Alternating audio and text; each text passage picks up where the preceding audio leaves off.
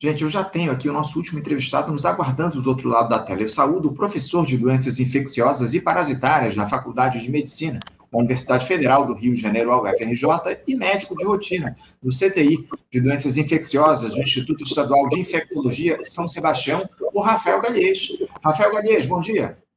Bom dia, tudo bem? É um prazer aqui estar com vocês novamente. Prazer é nosso, Rafael, tua presença, contar com a tua participação aqui no nosso programa. A gente fez um diálogo contigo recentemente aqui no Faixa Livre e a gente volta a conversar a respeito do mesmo tema, né, o, o Rafael? A gente tratou aqui a respeito desse perigoso avanço do vírus da dengue no Brasil, algo muito comum no verão por aqui. Só que de, sei lá, três semanas para cá, quando a gente conversou da última vez, o cenário piorou ainda mais, em especial aqui no município do Rio de Janeiro. Em apenas um dia, no mês de janeiro, Rafael, a rede de saúde da prefeitura teve 362 pessoas internadas por conta da dengue. Esse número é um recorde na série histórica iniciada em 1974. Aliás, no mês passado, a cidade teve, teve cerca de 10 mil casos da doença, uma taxa de incidência de 160,68 por 100 mil habitantes. Isso representa quase metade dos 22.959 registros do ano de 2023. Esses números aí, Rafael, motivaram o prefeito Eduardo Paes a decretar estado de emergência em saúde por conta da epidemia de dengue. O texto já até saiu, publicado aí no Diário Oficial do município no dia de hoje. Por mais que nenhuma morte tenha sido comprovada pela doença esse ano aqui no Rio, Rafael, os órgãos oficiais de saúde têm se preocupado com esse cenário da dengue, provocado aí pelo mosquito Aedes aegypti. É algo que avança por todo o estado.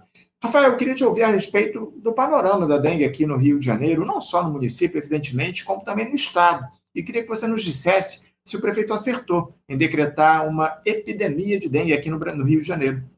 É, eu acho que a primeira coisa que a gente é, tem que estar sempre trabalhando é o fato de que a gente às vezes acho que tem um excesso de carioquice em não olhar a região metropolitana, né? O Rio de Janeiro ele é o estado que possui uma região metropolitana extensa, do qual inclusive ela possui uma rede assistencial mais precária que a da capital, que herdou grande parte da rede assistencial é, da antiga capital federal.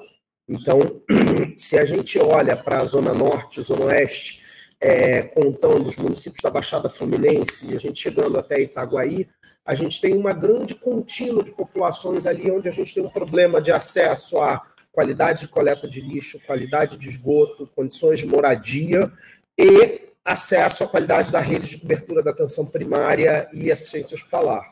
Então, às vezes eu brinco que a gente tem um grande vazio sanitário. É, e se a gente for olhar hoje nos dados do município, é, vem sendo as regiões mais afetadas nesse momento. A gente já tinha dados do ponto de vista da prevalência é, das armadilhas, que a gente chama de ovotrampas, que é onde a gente vê é, a quantidade de ovos de mosquito que são capturados, a densidade disso. Então, já era um cenário que vinha sendo sinalizado aqui no município do Rio de Janeiro, na grande região metropolitana, do ponto de vista de que isso poderia acontecer. Né? É, e tem um grande outro problema, que isso acontece sempre ao mesmo tempo que uma outra doença caminha junto com a gente, associada justamente a esses problemas que a gente tem em relação a saneamento básico, a condição de moradia, é, que é a leptospirose. Então, infelizmente, enquanto você está falando que ainda não confirmamos óbitos é, por dengue, a gente já confirmou óbitos por leptospirose. Então, eu brinco que às vezes é uma doença que dá menos ibope, que é menos bonita, porque ela afeta de forma drástica a nossa população mais vulnerável. Essa vulnerabilidade social, inclusive é, dentro, até recentemente, a nossa ministra Nelly usou o termo até racismo ambiental, colocando inclusive o quanto as populações pardas e negras são de forma é, desigual afetadas por essas condições.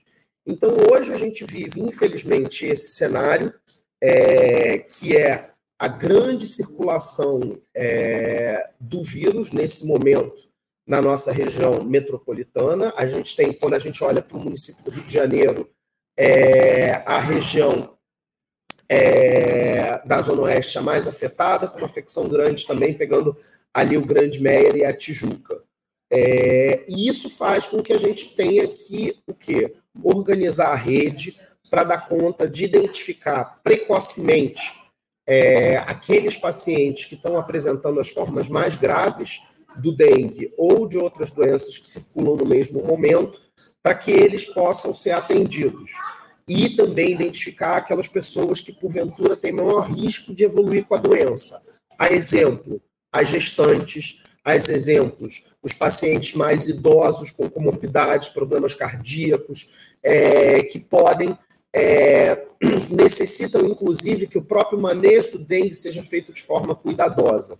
Então, é muito importante, nesse momento, que a gente consiga organizar a nossa rede de saúde. E em rede de saúde, a gente fala da atenção primária, que são nossas clínicas de saúde da família, nossas UPAs e emergências, e as nossas unidades de retaguarda, que possam funcionar de forma coordenada de identificar é, precocemente esses pacientes mais graves, iniciar as medidas naquela própria unidade e referir para as unidades de maior complexidade. Isso é um ponto muito importante, estarmos com a rede organizada.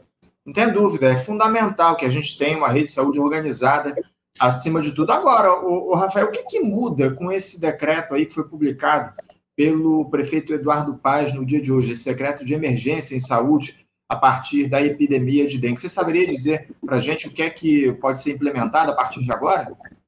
Anderson, o instrumento de emergência em saúde ele é um instrumento técnico para que você possa justamente atuar de forma mais ágil e célere na organização do sistema, inclusive do ponto de vista de contratualização, de aquisição de bens e de é, contratação de recursos humanos para que você possa organizar essa resposta. Então, no momento que você detecta que você tem um processo é, que vai levar a sobrecarga da rede, sobrecarga da demanda de insumos, de testes diagnósticos, de testes, por exemplo, do hemograma, que é uma ferramenta essencial, você tem isso como instrumento essencial para organizar é, o sistema de saúde. É, não, é, entender aqui o, o que se trata esse decreto do prefeito Eduardo Paes, o que muda a partir dessa, dessa decretação. Agora, o, o Rafael, é, eu ia até citar esse tema da leptospirose que você falou, o surto da leptospirose, foi uma preocupação que você demonstrou aqui com a gente uh, quando a gente bateu um papo para chamar essa entrevista, para te convidar para essa entrevista. Agora, uh, esse cenário da leptospirose aqui no Rio de Janeiro, por que, que as autoridades de saúde elas não dão, elas não dão uma atenção uh, mais forte para esse quadro que está colocado, Rafael? É, Anderson, vamos separar duas coisas, né? Quer dizer, uma coisa é a ocorrência do surto da leptospirose no momento que você tem essa época do ano, onde a gente tem a questão das enchentes, a questão da chuva, e que aí não é, é sempre importante a gente frisar, né? Quer dizer assim, a mitigação daquilo que ocorre em consequência da gente viver numa região de baixada litorânea, ela não é o secretário de saúde que pode resolver ela, na verdade, é a questão da Secretaria de Urbanismo, a questão da Secretaria de Obras, essas todas são medidas, habitação, que a gente tem que levar em conta. É o que eu vinha falando, ela afeta de forma desigual. Eu não tenho maior risco da leptospirose ocorrendo no Leblon, Copacabana, na Gávea. É, então, essa questão, ela é, antes de tudo, é a forma como a gente organiza a nossa cidade. Se você for olhar, por exemplo, o Rio Pavuna, é, que vai desaguar ali na fronteira Caxias-Rio de Janeiro, é, na Baía de Guanabara, depois da Ilha do Governador, você vai ver que ele vai funcionar como um grande canal até chegar lá na Serra do Mendanha. Então, essa questão do fato de como a gente trata as nossas águas, considerando que a gente vive numa baixada litorânea e que tradicionalmente ela enche no inverno, quer dizer, e a gente, se você for acompanhar, tem centenas de milhares de casas que vão acompanhando aos fundos de todo o Rio Pavuna. Então, essa população vive o tempo inteiro sobre risco.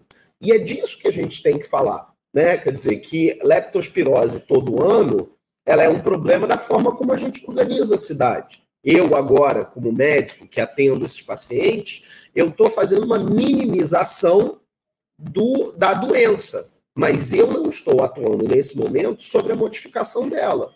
Então, é, logo quando a gente teve as grandes enchentes, houve inclusive veiculação é, da questão dos cuidados, do reconhecimento, é, e é sempre complexo, né? Porque o dengue e a leptospirose acontecem no mesmo tempo. A gente tem trabalhos feitos na Bahia, em Porto Rico, no Havaí, mostrando que, inclusive, várias vezes aí nós, médicos, temos dificuldades em reconhecer a leptospirose porque estamos vendo muito a dengue. Então, hoje existe, de fato, um trabalho é, de que na abordagem inicial, sim, se pense mais na leptospirose, porque ela é uma doença que mata mais, ou seja, daqueles pacientes que têm leptospirose, cerca de 10% podem ir ao óbito. Quando eu estou falando de dengue, é menos de 0,1%, 0,01%. Tá? Eu estou falando do dengue como um todo, não daquele paciente com dengue choque. Né?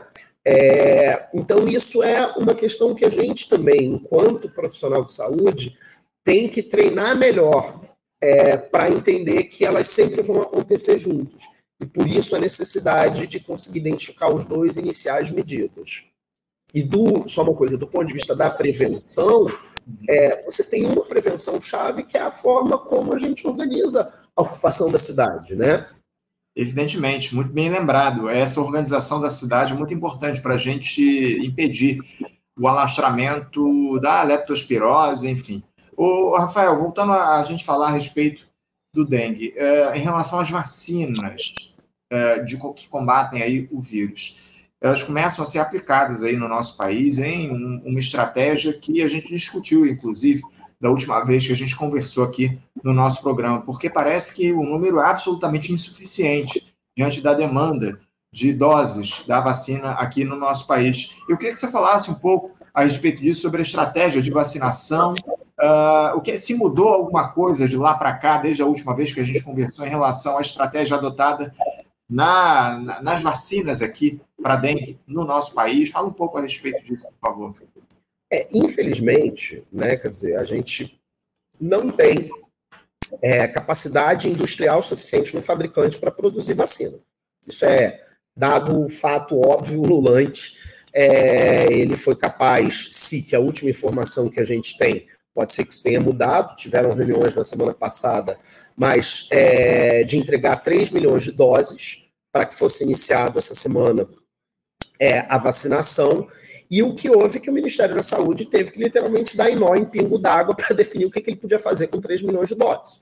É, foi priorizado as regiões com alta incidência, então, por exemplo, aqui no estado do Rio de Janeiro, priorizou-se a metropolitana 1, que é o lado de cada Baía de Guanabara, é, dado que o outro lado tinha menos dengue. E priorizou-se a população de 10 a 16 anos, que vinha sendo a população prioritária, segundo a OMS. Lembrando que a vacina só tá, não está aprovada abaixo dos 4 anos, nem é, acima dos 60 anos. É, então, ela de fato hoje, essa população acima de 60 e 4 ou menos são 55% dos óbitos no país. É, então, a gente já tinha essa limitação e a gente tinha a limitação do quanto a gente conseguia ter de insumo. E a outra coisa importante é que a gente está começando a vacinação agora é, em fevereiro, considerando que a gente vai ter lá o nosso pico nessa transição fevereiro-março, março. É, então, ou seja, a eficácia da vacina para este período epidêmico em ter um grande impacto, ela é, vai ser bastante reduzida. Ela vai ser uma ferramenta é, que vai ser utilizada, mas numa população muito reduzida. Para, é, para digamos assim, uma vantagem nesse momento é que a gente está tendo a circulação maciça no país do sorotipo 1 e 2, que é aquilo que de fato a gente tem informação sobre a eficácia da vacina. O sorotipo 3 ainda tem interrogações e o sorotipo 4 sequer tem informação. Então, isso, nesse momento, é uma vantagem é, que a circulação que a gente está tendo é o tipo 1 e 2. E a boa notícia também é que a gente teve essa semana a publicação do artigo do imunizante que vem sendo desenvolvido pelo Butantan em parceria com o pesquisador do, CTC, do CDC, é, que mostrou excelente eficácia para o sorotipo 1 e 2, com a vantagem de ser uma dose só e um imunizante é, já, digamos assim, produzido nacionalmente, que é o grande problema da taqueda, que é um imunizante extremamente caro. Hoje é a vacina mais cara do Programa Nacional de Imunização. Então, é importante que a gente tenha sempre esse horizonte de incorporação tecnológica do SUS, para que o SUS seja autônomo na sua produção é, dos seus insumos de forma estratégica. Então, essa foi uma boa notícia. Mas sim é importante a gente entender que para esse ciclo epidêmico a vacina vai ter é, um impacto bastante restrito. É, eu queria trazer justamente isso que você citou agora no final, o, Rafael, essa boa notícia que surgiu aí da vacina do Butantan. Você tinha até comentado na última entrevista que você fez aqui com a gente sobre os estudos a respeito desse tema, os testes, porque foram divulgados aí resultados dos testes de fase 3, mostrando aí uma eficácia de 79,6% entre participantes sem evidência de exposição prévia à dengue e de 89,2% entre aqueles com histórico de exposição ao vírus. São dados, evidentemente, é, animadores. Eu queria que você falasse um pouco sobre isso. Ainda há expectativa de que o Butantan possa disponibilizar essa vacina nesse ano de 2024, caso, evidentemente, a Anvisa aprove esse imunizante, Rafael? É, é, é pouco provável, quer dizer, assim, é, é pouco provável que a gente consiga, nesse ciclo atual epidêmico, estar tá implementando ele, é, inclusive até pela questão do timing, é, de produzir também essa quantidade de doses, porque essa é uma questão importante. Quando a gente fala de vacina, a gente fala de escalas que são industriais. Né? Não é produzir uma dose para aplicar numa pessoa na lógica da clínica é, de vacina privada, que eu vou ali é, é uma lógica de construir uma logística de distribuição, de organização, de tudo isso que a gente precisa fazer. Então, eu acho que a gente também ter, é, digamos assim, a, a, humildade de assumir nesse momento é, que não vai ser para esse ciclo epidêmico a estratégia é, de imunizante que vai modificar ele. É, eu acho que isso várias vezes é importante. Né? E a gente sabe que o ciclo epidêmico quando a gente fala de dengue, ele tem hora para acabar. Né? Ele é vinculado a um determinado período do ano, é, que a partir do outro período, a partir, na verdade, a gente fala das águas de março, final, é, aí quando a gente está falando aqui ainda da nossa região tropical brasileira, não da região temperada, a gente vai ter queda da temperatura, queda do regime de chuvas e redução é, da população de vetores e, consequentemente, da circulação. Isso é bem marcado quando a gente vê os gráficos dessa sazonalidade, né? Então, esse é um ponto importante. Rafael Galiza, a gente vai continuar de olho aqui nos efeitos, nos, nos desdobramentos dessa epidemia de dengue aqui no nosso estado, no Rio de Janeiro, aliás, no município, foi decretado aí emergência em saúde pelo prefeito Eduardo Paes e também os desdobramentos disso no estado e no país. A ministra da Saúde, Anísia Trindade, mostrou aí preocupação também com o avanço da dengue em todo o Brasil, não só no Rio de Janeiro, isso é um problema. Há outros estados aí têm tido aí questões muito difíceis no enfrentamento à dengue, avanços nessa, nas infecções eh, em outros estados, enfim, vamos continuar de olho. Eu quero agradecer demais a tua participação, a tua presença aqui com a gente e também vamos ficar de olho na questão da leptospirose aqui no Rio de Janeiro, o, o Rafael. Sempre que você tiver novidades a respeito desse tema, já que a grande imprensa não traz muito essa cobertura, você, por favor, nos mantenha informado a respeito disso, tá bom, Rafael? Ok, um bom dia para vocês, muito obrigado aí pelo convite. Obrigado, Rafael, um abraço para você, até a próxima.